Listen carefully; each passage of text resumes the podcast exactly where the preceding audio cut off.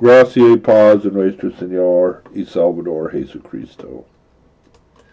Nuestro texto para hoy es la historia de la alimentación de cuatro mil personas. Es muy parece la alimentación de cinco mil, una historia se encuentra en todos los cuatro evangelios. Esta historia se encuentra aquí en el Evangelio según San Mateo 15, 32 a 39. Tal vez sea la misma historia, pero fue contada dos veces por error, una vez con cinco mil y otra con cuatro mil personas. En las Sagradas Escrituras encontramos muchos cuentos de milagros. Un milagro es una suspensión de las leyes de naturaleza, una señal del poder de Dios. En todo el mundo hay mitos y leyendas llenos de maravillas porque todos los seres humanos les gustan las historias maravillosas. Entonces, no creyentes piensan las historias de milagros en la Biblia están igual a los mitos y leyendas. Son buenas fábulas para los niños, pero los adultos no pueden entenderlas literalmente.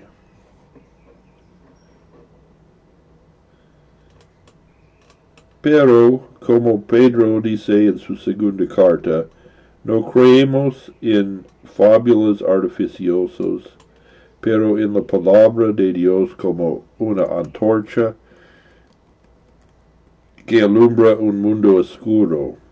Toda la escritura es inspirada por el Espíritu Santo y útil para enseñar, redarguir, por corregir, por instruir en justicia. Todos los libros de la Biblia no tienen error en general y en detalle. De hecho, nuestro Señor se refiere a dos relatos de alimentación milagrosa en Marcos 8, 16 a 21. Otra vez, Jesús y los discípulos estaban en una barca en el mar Galilea, y los discípulos, uh, los discípulos se habían olvidado de llevar más de una barra de pan en este viaje. Y discutían entre sí diciendo, es porque no tenemos pan. Y cuando Jesús lo entendió, les dijo, ¿por qué discutís porque no teníais pan? Aún no comprendíais ni entendíais, aún teníais endurecido vuestro corazón. Teniendo ojos no viéis, y teniendo oídos no oís. Y no os acordéis cuánto partí los cinco panes entre cinco mil, cuántos canastos llenos de los pedazos alzasteis, y le dijeron doce, y cuando los siete panes entre cuatro mil, cuántos canastos llenos de los pedazos alzasteis, y ellos dijeron siete. Y les dijo, ¿cómo es que aún no entendíais? En el caso de cuatro mil, Jesús estaba en la religión de Decápolis.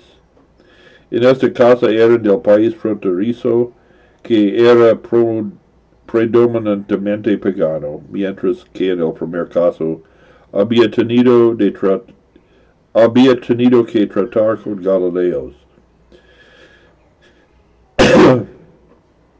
Pero por supuesto hay muchos paralelos entre los cuentos de la alimentación de cinco mil y cuatro mil. Ambos veces nuestro Señor tenía más, tenía la más profunda, tenía la más profunda compasión por la gente, ya que su perseverancia y su ansia para escucharlo y verlo, a, verlo los había llevado a esta situación desagradable. Ambas veces Jesús decidió probar a sus discípulos para ver si ahora tenían suficiente confianza en su poder omnipotente para ayudar. Ambos veces los discípulos volvieron a fallar en la prueba que les propuso el Señor. No se puede determinar si por timidez o por dureza de corazón. Y una tercera vez también, la salida de la región de Dalmanuta había sido muy apresurada. Su curso estaba dirigido a un país que no ofrecía mucho en forma de comida. Una sola hogaza, probablemente una sobrante del día anterior, eran todas las provisiones que los discípulos tenían en la barca. pero esa sola barra de pan estaba en la mente de los discípulos como una carga pesada. Pero los discípulos eran tan densos como de costumbre. Recibieron el cargo en silencio y luego discutieron el asunto entre ellos para que el maestro no los oyera. La conclusión a la que llegaron fue esta, que las palabras del Señor eran una reprimenda porque habían descuidado traer suficiente pan. Es único hecho les preocupaba. Fue falta de fe, falta de confianza en Él, que se hizo evidente en el caso los discípulos como si no hubiera nada más alto en lo que pensar que, que el pan.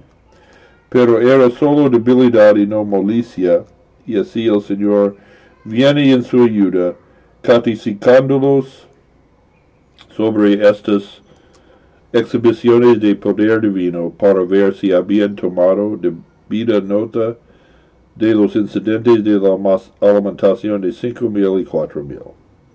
Todos participaron de la comida y todos se, saciaron de comer. Ninguno estaba obligado a pasar hambre. Y ambas veces el Señor, con el espíritu de conservación de alimentos, que se propugna en todas las escrituras, hizo que la multitud recogiera los restos de los pedazos rotos, que bien podrían usarse como alimento y llenaron canastas grandes del tipo que se usaba en ese país, para llevar grandes cargas a la espalda. Y como ellos, a los creyentes, de todos los tiempos les resulta muy difícil separar sus mentes de las preocupaciones de esta vida. Cristo el Señor del cielo y de la tierra estaba con ellos en la barca, pero esto no tranquilizó a los discípulos. Él está con nosotros con la misma seguridad, de acuerdo con su promesa, aunque aunque la presencia visible se ha retirado.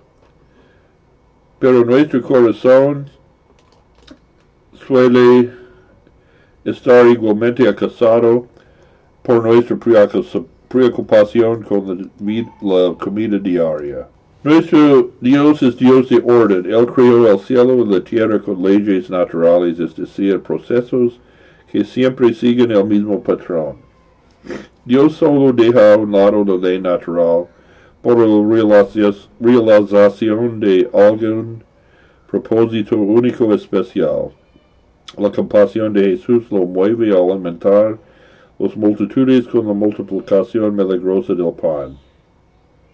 En estos casos la gente estaba tan preocupada con el pan espiritual del Evangelio que descuidaba sus necesidades corporales. Sin embargo, en Marcos 8, 11 y 13, Jesús rechazó la demanda de los fariseos para un señal del cielo, aunque los fariseos ya habían rechazado a Jesús. Todavía trataban de exigirle que probara su identidad como hijo de Dios. Por eso su petición era pura hipocresía. Cuando confesamos en el credo que Dios es el creador del cielo y de la tierra, confesamos que confesamos su poder sobre las leyes naturales. La providencia es la actividad de Dios por lo cual continuamente preserve, gobierne y dirige todos en nuestras vidas. Por eso oramos en el Padre nuestro, el pan nuestro de cada día nos hoy, cada vez que ocurra maravilloso, algo maravilloso, ya sea un milagro o un caso especial del cuidado providencial de Dios, dele gracia y alábale. En esto tenemos la paz que sobrepasa todo entendimiento. Amen.